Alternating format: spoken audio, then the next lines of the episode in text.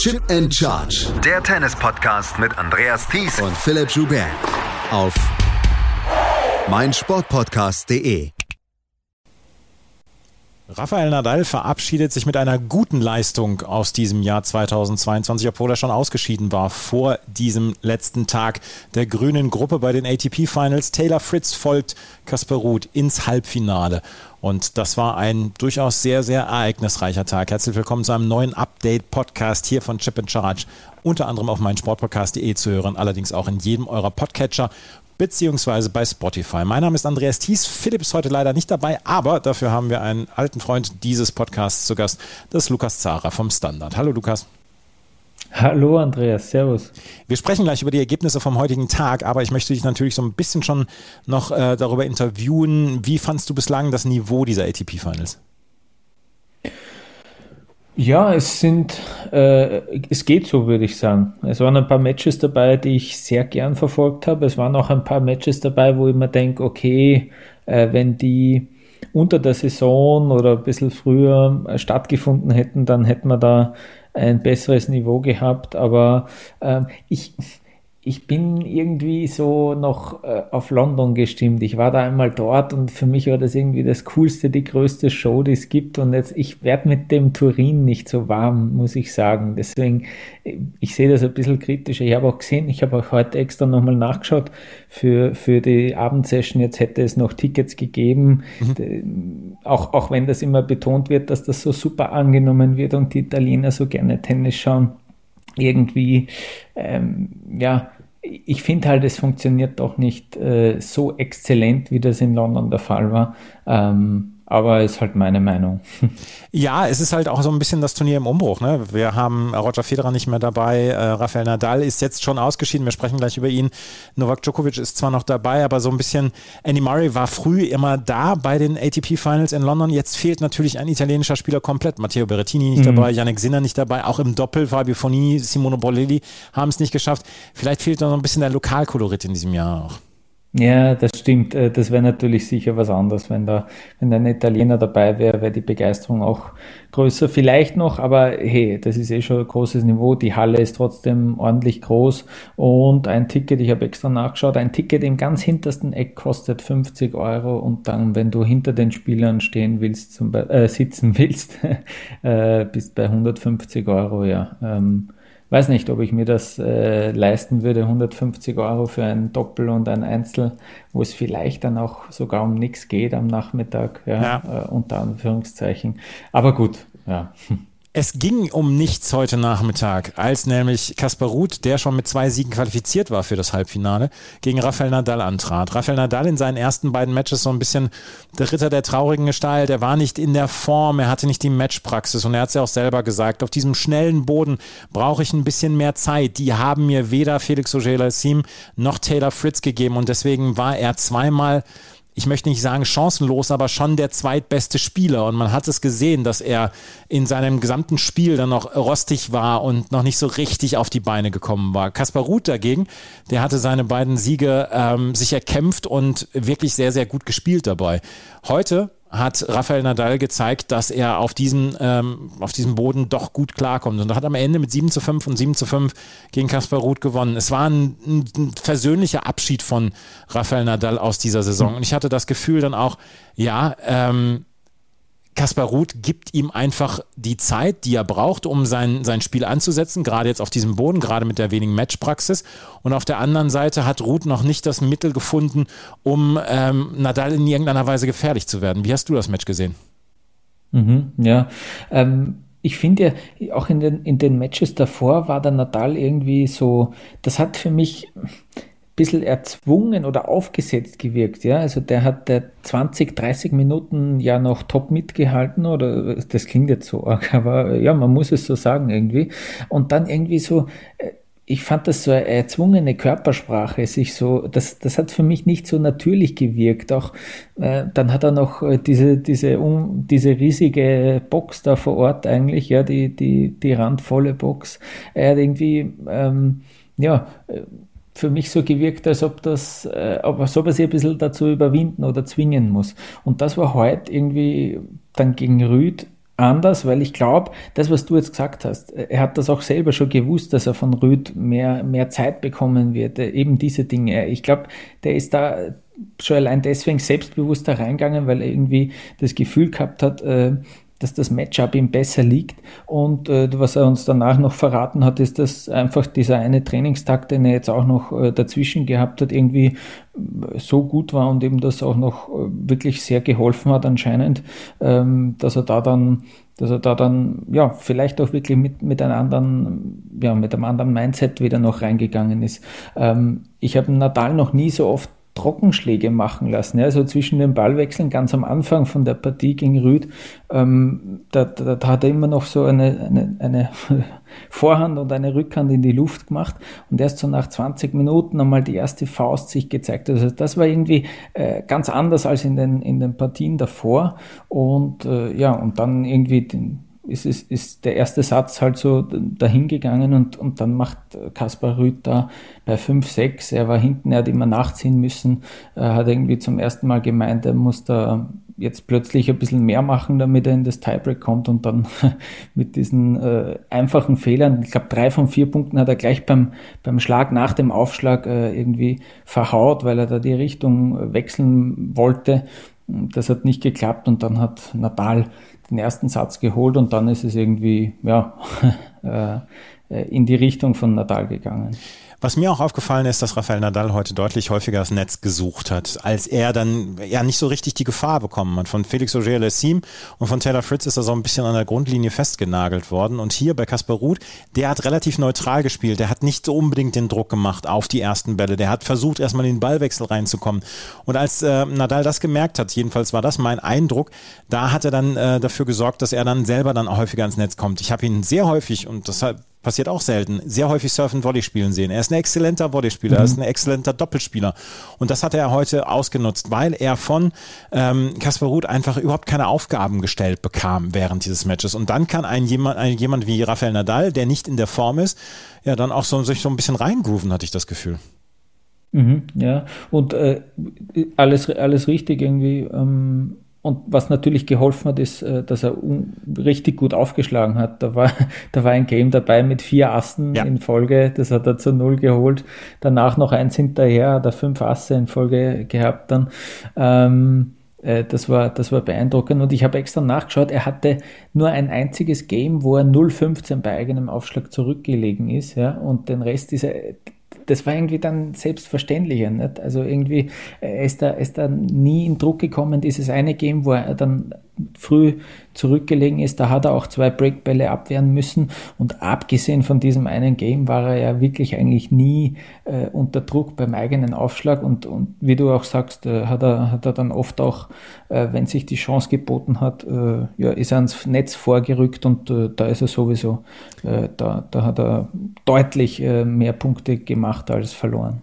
Surfbot Rafael Nadal, du hast es gerade eben gesagt, 16 mhm. Asse hat er geschlagen, er hatte 67 Prozent ersten Aufschlag drin und 93 Prozent dieser Aufschläge hat er zu Punkten verarbeitet, 38 von 41.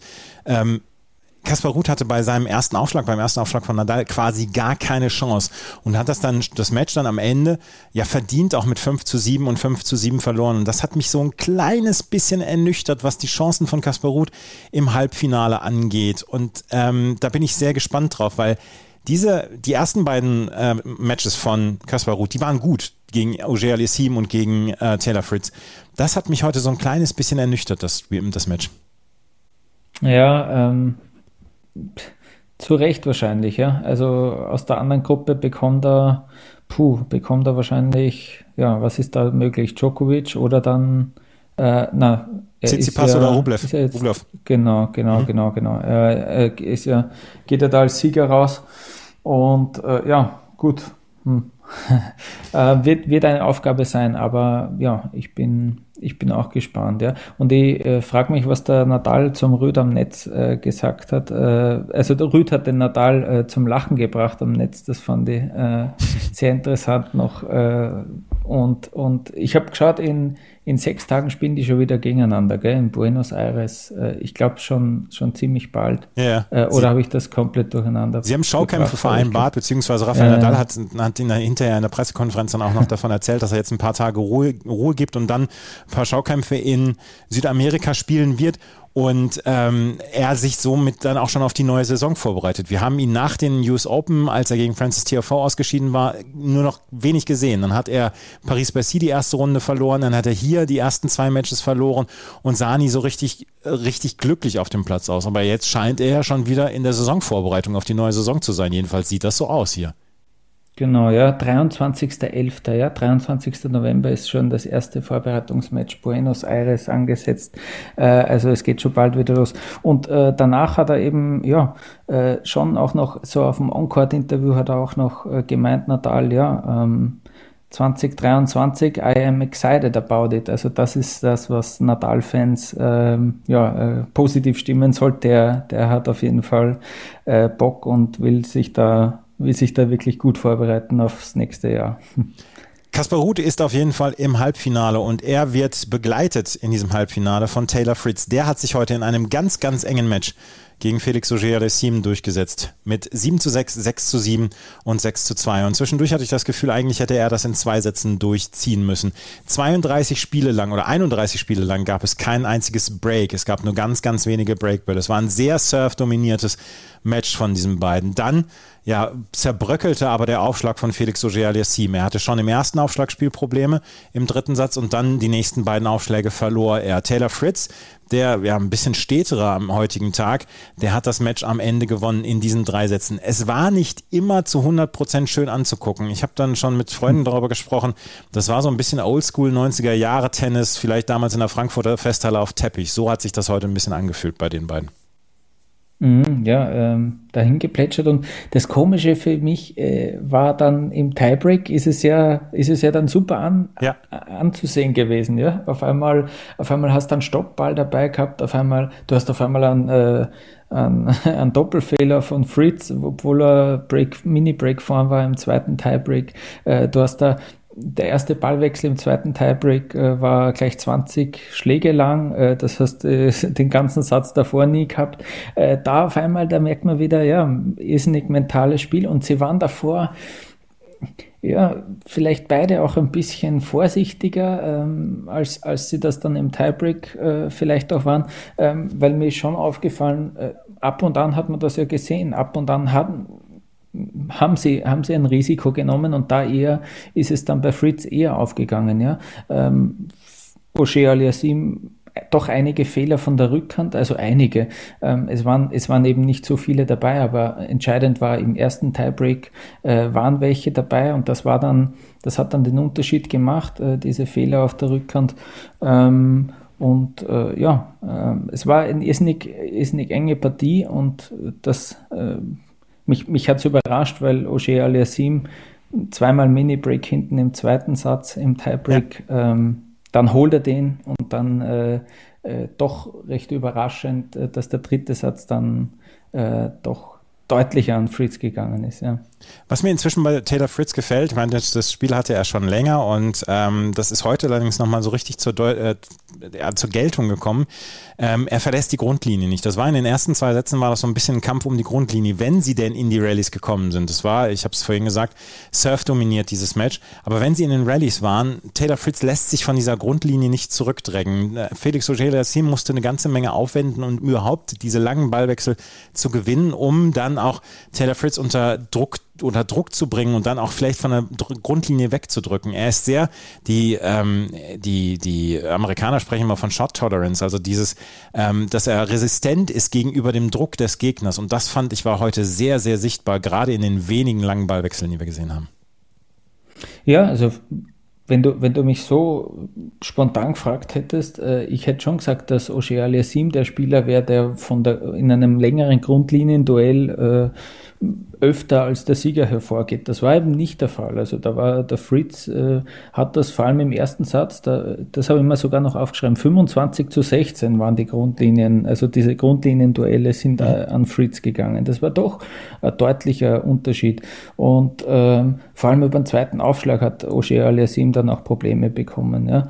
Ähm, aber ja, äh, also ich finde auch, dass er dass wenn Ogier Aliasim mal riskiert hat, dann ist der Fritz da noch, noch leichter rausgekommen mit einem, mit einem guten Defensivschlag, ja, äh, hat er sich wieder reingebracht in den Ballwechsel. Und das war andersrum eben nicht so möglich, weil wenn Fritz einmal angegriffen hat und sich getraut hat, dann war es dann auch meistens äh, ja, das Ende von diesem Ballwechsel, weil Ogier Aliasim dann nicht mehr äh, antworten konnte. So irgendwie äh, war dieses Muster, ähm, wie gesagt, extrem äh, enge Partie eigentlich über, über zwei Sätze, über diese zwei langen Sätze.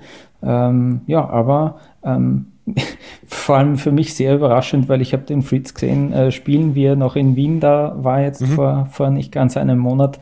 Äh, gut, das war ein das war ein kleiner Showabend am, am, Freitag vor dem Turnier, da hat er überhaupt keine Lust gehabt irgendwie und da war er, da war er überhaupt nicht gut drauf. Dann erste Runde da gegen Nishioka, das, das Spiel dort auch habe ich gesehen, da, da war er auch irgendwie, hat er sich gerade noch drüber gemüht ähm, und deswegen jetzt umso überraschender, dass er da wirklich äh, sich, sich äh, etabliert bei diesen Finals und, und ins Halbfinale kommt. Also äh, hätte man wirklich nicht erwartet. Hat er eine Chance gegen Novak Djokovic? Also ich gehe mal davon aus, dass Novak Djokovic hier ähm, der Erste ja. sein wird in der, ähm, ja, in der Tabelle morgen Abend. Ähm, mm, mm. Ja, ich kann es mir natürlich nicht vorstellen. Äh, aber ja, ähm, ich hätte mir auch nicht gedacht, dass Fritz in, ins Halbfinale kommt. Und wenn solche Überraschungen möglich sind, dann eben äh, zum Ende des Jahres. Aber für mich äh, Djokovic schon äh, der Favorit äh, ja, auf, diesen, auf diesen Turniersieg, muss ich sagen. Djokovic ist schon der Erste in der, ähm, in der Tabelle der roten Gruppe. Er kann nicht mehr verdrängt werden. Ähm, er wird auf jeden Fall der, der Gegner von ähm, Taylor Fritz sein und gesucht wird noch der Gegner von Kasper Ruth. Das sind entweder Stefanos Tsitsipas oder Andrei Rublev, die beiden morgen Abend gegeneinander. Dann quasi ein Viertelfinale um den Einzug ins Halbfinale. Dein Tipp? Tsitsipas gegen Rublev? Hm. Hm. Ja, schon Tsitsipas, glaube ja. ich. Ja. ja. ich auch. Ich würde auch sagen, Tsitsipas gewinnt das. Wir werden es morgen sehen. Wir hm. blicken ein bisschen aufs Doppel gerade, weil da haben sich heute ähm, die ersten beiden Paare qualifiziert. Äh, Lloyd Glaspool und Harry Heliovara haben durch ihren Sieg über Marcel Granollers und Horacio Sebastos das Halbfinale erreicht. Eine Paarung, die es Anfang der Saison erst zum ersten Mal gegeben hat, die sich über Challenger dann ja so ein bisschen im letzten Jahr dann hochgearbeitet haben und in diesem Jahr wirklich herausragend gut gespielt haben, haben sich jetzt fürs Halbfinale qualifiziert durch Siege über Arevalo Roger und äh, Granollers Sebastos und Arevalo Roger und Jean-Julien Roger, die hatten heute Abend noch die Chance aufs Halbfinale. Hätten sie gegen Rajiv Ram und Joe Salisbury in zwei Sätzen gewonnen, dann wären sie im Halbfinale gewesen und Ram Salisbury wären ausgeschieden gewesen. Aber dann haben sich äh, Ram und Salisbury im zweiten Satz im Tiebreak durchgequält und haben dann auch den Match-Tiebreak gewonnen und haben die, die äh, Gruppe gewonnen und äh, sie gehen zusammen mit Lloyd Glaspool und Harry Hiluvara in dieses Halbfinale. Gibt es im Moment ähm, ein österreichisches Doppel mit Aussicht auf äh, ATP Finals. Erla und Mietler spielen jetzt dieses Jahr zusammen oder haben dieses Jahr zusammen gespielt. Ja, genau. Und die haben auch äh, völlig sensationell in Wien die, die Doppelkonferenz genau. gewonnen. Ähm, das war schon, das hat für Aufsehen gesorgt. Äh, die haben immer wieder so Ausreißer, sage ich jetzt einmal. Die haben auch schon in Kitzbühel gewonnen, das Turnier. Ähm, spielen fleißig, regelmäßig oft äh, bei Challenger zu, zusammen. Ähm, und so ein Sieg bei den 500ern ermöglicht dir halt, äh, ja, bringt neue Möglichkeiten rein. Äh, die gehen jetzt davon aus, dass sie bei den Australian Open zum Beispiel gemeinsam gemeinsam spielen können im Doppelfeld. Mhm. Ähm, bin sehr gespannt. Also da, die, die, die überlegen auch tatsächlich, äh, ob sie sich darauf ein bisschen spezialisieren sollen, weil jetzt schon die Lücke dann teilweise zu groß wird, weil du halt im Doppel äh, Australian Open spielen kannst und im Einzel äh, müssen die zwei äh, schauen, dass sie überhaupt irgendwie die Qualifikation reinkommen noch. Äh? Also ähm, die überlegen dann tatsächlich ernsthaft, ob sie sich nicht äh, spezialisieren sollten. Ähm, und ja, ähm, bin gespannt, wie das, wie das dann funktioniert. Aber das sind so gerade ähm, ja, die, die heißesten äh, Hoffnungen. Morgen gibt es dann noch ein ähm, Entscheidungsdoppel zwischen äh, Thanasi Kokinakis, Nick Kyrgios und Ivan Dodig, äh, Austin Krajicek, die können sich noch qualifizieren. Und, äh, nein, Entschuldigung, Mate Pavic, nein, Entschuldigung, Wesley Kolov, Nils Kapski können sich noch qualifizieren. Da wird es nämlich morgen noch sehr, sehr eng werden, wer dort in der Gruppe dann weiterkommt, neben Nikola Mektic und Mate Pavic, die sich schon qualifiziert haben für dieses Halbfinale.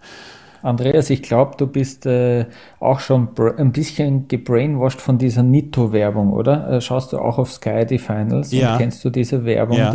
Ich finde die, ich finde die, äh, sorry, aber ich, die, ist, die, die ist so verheerend und äh, da kann man schon durchaus äh, durch, äh, durcheinander kommen, was die, was die Zwischenstände in diesen vier Gruppen betrifft. Ja, das finde ich auch. Vielen Dank, dass du, das bedeutet mir viel, dass du das jetzt noch gesagt hast. ja. ähm, Kommen wir auf ein anderes Thema noch zu sprechen, nachdem wir diese beiden äh, Matches jetzt dann absolviert haben, beziehungsweise die Gruppe dann auch ähm, abschließend besprochen haben. Wir müssen natürlich, du kommst aus Österreich, du hast das österreichische Tennis natürlich im Auge die ganze Zeit. Wir müssen natürlich dann auch über Dominik Thiem sprechen, der dieses Jahr seinen langen Weg und seinen beschwerlichen Weg zurück wieder ja gefeiert hat. Und am Ende des Jahres kamen dann so ein bisschen die Siege und da kam dann auch so ein bisschen ja, die, die positive Stimmung zurück bei Dominik Thiem sowie bei den Beobachtern und aber auch bei den Fans. Ähm, wie hast du das Turnier unter anderem in Wien äh, wahrgenommen und wie hast du dann auch seine letzten Wochen wahrgenommen? Gerade so die sportliche Leistung von Dominik Thiem. Naja, die waren schon ähm, im, Vergleich, im Vergleich zu dem, was noch äh, im, im, im, Frühsommer passiert ist, äh, natürlich fast kein Vergleich. Also ähm, dieses, dieses Match gegen äh, Tommy Paul in, in der ersten Runde in Wien, das war unfassbar emotional. Es war, er hat da extrem lang gebraucht, bis er reingekommen ist, aber dann hat er das echt drehen können. Äh, eigentlich ein unverdienter Sieg, aber so unfassbar emotional. Also ähm, da, da, hat er sich auf den Rücken gelegt und hat den, den Sieg in dieser ersten Runde von Wien wirklich ge fast gefeiert wie, wie ein Grand Slam-Sieg. Also der, der ist ja da rausgegangen, solche Bilder kennt man von ihm gar nicht, dass er dann aufsteht, nochmal in die, in die Luft springt, Fäuste ballt, also so, dass er so äh, emotional wird, ist echt äh, ja, besonders gewesen. Er spricht auch sehr gern noch über dieses Match oder über diese, diese, diese, ja, äh, über dieses ähm, dieses Drehen dieser Partie. Und davor waren schon ein paar Matches dabei, äh, dass er den Hubert Hurkacz geschlagen hat äh, in einer engen Partie. Also da waren wirklich äh, sehr, sehr gute Matches dabei und er ist wirklich wieder sehr zuversichtlich sogar, würde ich sagen, dass das 2023 ja, ein, ein, sehr erfolgreiches Jahr werden kann und äh, dass er da wieder Turniere gewinnen kann auf der ATP-Tour. Also ich finde, er, er, macht auf mich einen, einen sehr lockeren Eindruck mittlerweile, weil er einfach gesehen hat, dass er jetzt doch auch wieder Topspieler schlagen kann, die, mit denen mithalten kann. Äh, in Wien hat es dann in der zweiten Runde gegen Medvedev nicht gereicht. Er hat da eine exzellente Woche hingelegt, wie ich finde. Ähm, da ist äh, da hat sehr, da haben keine eigentlich mithalten können. Ähm, äh, aber ja, also es ist, es dürfte wirklich in die, in die richtige Richtung laufen. Ja. Es hat so ein bisschen angefangen nach den US Open in Rennen, als er einen Challenger gespielt hat. Dort hat er das Finale erreicht, war ein, war ein stimmungsvolles Turnier dort. Äh, französische Challenger immer sehr, sehr gut besucht mit Zuschauern und Zuschauern. Da hat er das Finale erreicht, hatte ein sehr stimmungsvolles Halbfinale gegen Hugo Gaston, hatte vorher gegen Adrian Andreev eine kritische Situation überstehen müssen, aber insgesamt war das ein sehr gutes Match. Gegen Gilles Simon hatte er in der ersten Runde gewonnen. Dann Metz und Tel Aviv jeweils in der zweiten Runde ausgeschieden. Marin Cilic kann man gegen verlieren, Hubert Hurkacz kann man gegen verlieren, aber ansonsten gegen Las Ruggiero und Richard Gasquet hatte er ganz gute Siege. Dann aber das Turnier in Gijon, da hat er das Halbfinale schon erreicht, über äh, Marcus Guerin zum Beispiel oder Joao Sosa. Dann hat er gegen Andrei Rublev verloren in Gijon und das Turnier in Antwerpen, wo er auch das Halbfinale erreicht hat und wo er ganz, ganz knapp an Sebastian Korda gescheitert ist. Ich glaube, diese beiden Turniere geben ihm mehr Selbstvertrauen dann auch noch vielleicht als das Turnier in Wien, wo er dann ja von Daniel Medvedev so ein bisschen ja so ein bisschen auf dem Boden der Tatsachen zurückgeholt worden war. Medvedev hat in Wien super gespielt. Ja, genau. Und äh, dann war es bin immer vorsichtig, weil das, das kann man schon auch wegstecken. Aber dann waren schon noch äh, einige Matches hintereinander, einige Turniere hintereinander, wo er dann eben äh, mit den zwei Halbfinals jeweils ins Wochenende hineingekommen ist von dieser Turnierwoche.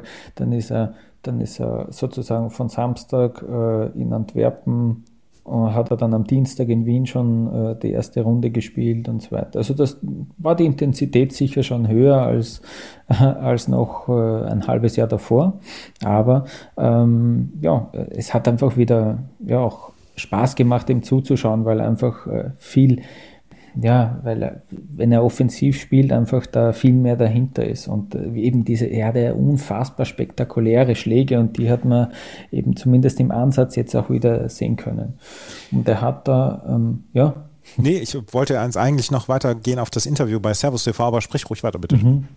Ja, genau, genau. Also er hat sich da jetzt eh nochmal da, da so, sozusagen auch eine Saisonbilanz gezogen und äh, hat da schon nochmal, finde ich, sehr schön offengelegt, dass er, dass er da wirklich bei den French Open äh, ziemlich verzweifelt war. Also da ist er, das war eine Zeit ähm, im, im Mai dann, äh, auch davor die Wochen noch, da ist er in Matches gegangen, hat er gesagt, und er hat gewusst, dass das kann nichts werden. Also da muss jetzt ein Wunder passieren, dass er da irgendwie dieses Match gewinnt, weil selbst im Training funktioniert es ja nicht. Warum sollte es jetzt im Match äh, irgendwie besser sein?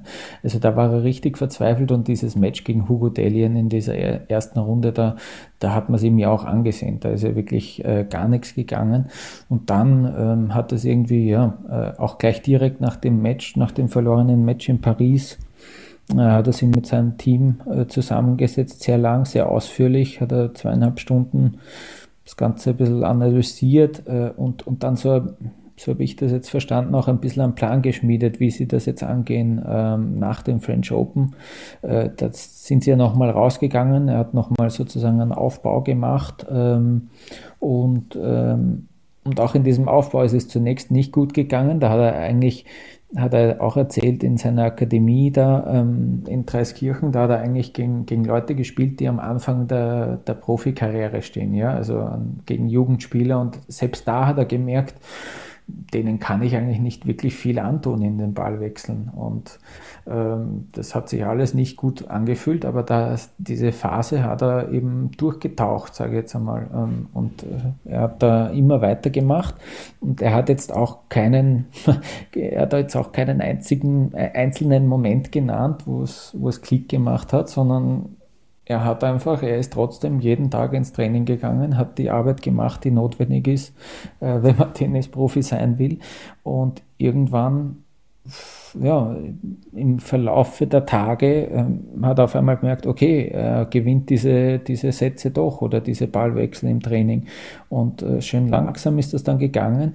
Und jetzt, äh, heute sitzt er da und äh, kann sagen, hey, ich, ich kann mittlerweile auch was Positives draus ziehen, weil für mich ist mittlerweile jeder Sieg wieder etwas sehr Besonderes. Er schätzt das wieder viel mehr.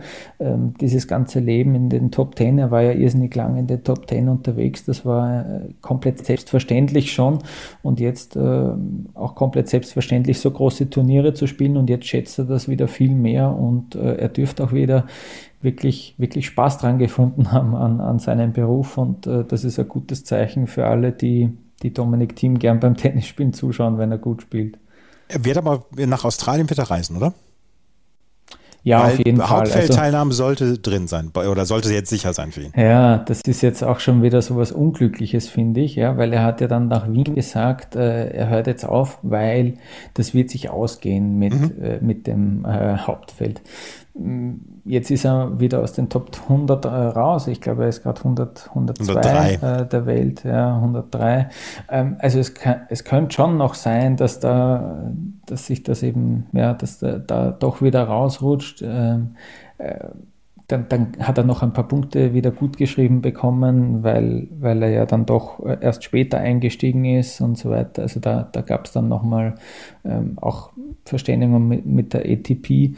Aber ähm, ja, also einerseits äh, hat er auch immer gesagt, okay, wenn er jetzt Quali spielen muss, ist es auch kein Problem. Ähm, auf der anderen Seite, ich glaube, er kann schon auch davon ausgehen, dass er eine Wildcard bekommt also als, als Finalist, als ehemaliger und aber ja gut, was weiß man.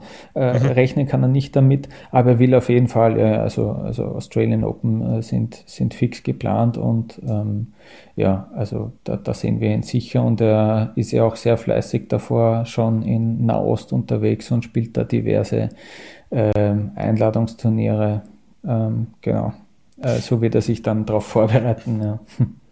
Er wird auf jeden Fall in Saudi-Arabien noch mit dabei sein, wo dann auch Alexander mhm. Zverev dabei ist, Gal Mofis etc. Und ähm, wird dann wahrscheinlich auch da in Dubai bei diesem Showturnier bei ja, der genau, World Tennis League, genau, glaube ich. Ne? Ist, ja, genau, auch das ist geplant. Also das sind zwei äh, sicher auch gut bezahlte Events, äh, wo, er, wo er aufschlagen wird. Ja, genau.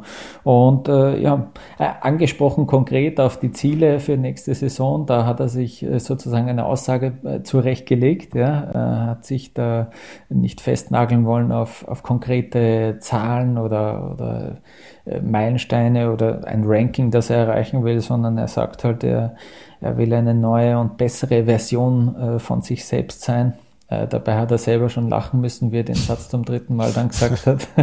ähm, aber ja, genau. Also jetzt, äh, jetzt geht es ins Training einmal mit Chess Green, mit seinem Fitnesstrainer. Äh, einmal, ich glaube, eine Woche auch äh, mal ohne Schläger und dann kommt der Schläger dazu. Und wie gesagt, dann hat er eh schon äh, auch gute Trainingspartner und äh, gute Trainingsmatches bei diesen Exhibitions, äh, die ja äh, auch äh, umstritten sind. Zumindest das, äh, das Ganze in Saudi-Arabien ist ja, ja ähm, finde ich ein bisschen schade, dass er dort äh, auch dabei ist. Ja, wo er dann, wie gesagt, auf Alexander Zverev trifft, der ja auch rekonvaleszent ist und ähm, der wahrscheinlich nicht so richtig darüber nachgedacht hat, äh, wo das stattfindet, sondern einfach nur wahrscheinlich froh ist, dass er überhaupt diese Spielmöglichkeiten hat, ohne das in irgendeiner Weise jetzt bewerten wollen, zu wollen von meiner Seite. Ja, Dominik Thiem wird, werden wir nächstes Jahr natürlich wieder beobachten und werden darüber sprechen, dann auch hier wieder bei Chip and Charge und äh, bei den Australian Open ist er dann hoffentlich dabei, hoffentlich im Hauptfeld und ansonsten, wenn er Quali spielt, schaue ich ihn mir in der Quali auf jeden Fall an. ja, ja, dann sind wir schon zwei, sehr gut. Ja. Ähm, Lukas, ich danke dir sehr für deine Zeit, danke dir sehr, dass du das so spät noch mit mir hier aufgenommen hast. Vielen Dank dafür. Hey, danke, dass äh, ich mal wieder dabei sein durfte. Hat mich sehr gefreut. Jederzeit gerne eingeladen. Sehr cool, ja, äh, sehr gerne. Wenn euch das gefällt, was wir hier machen, freuen wir uns über Bewertungen, Rezensionen auf iTunes oder Spotify. Folgt uns bei Twitter, Facebook und Instagram. Und ansonsten können wir noch sagen, ein oder zwei Podcasts wird an diesem Wochenende auf jeden Fall noch geben von Chip in Charge. Wir wollen natürlich das Turnier bis zum Ende begleiten. Vielen Dank fürs Zuhören. Bis zum nächsten Mal. Auf Wiederhören.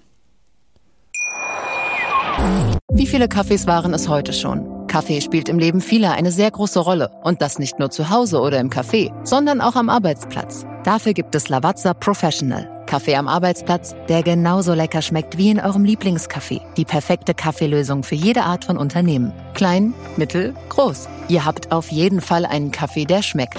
Die richtige Motivation für eure Arbeitstage. Alle Infos zu Lavazza Professional findet ihr auf lavazzapro.de mit allen Kaffeelösungen für euer Büro.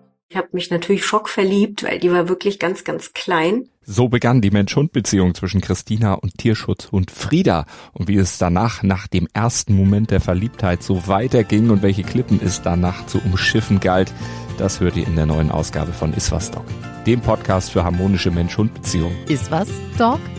Mit Malte Asmus. Überall, wo es Podcasts gibt. Chip and Charge. Der Tennis-Podcast mit Andreas Thies und Philipp Joubert. Auf meinsportpodcast.de.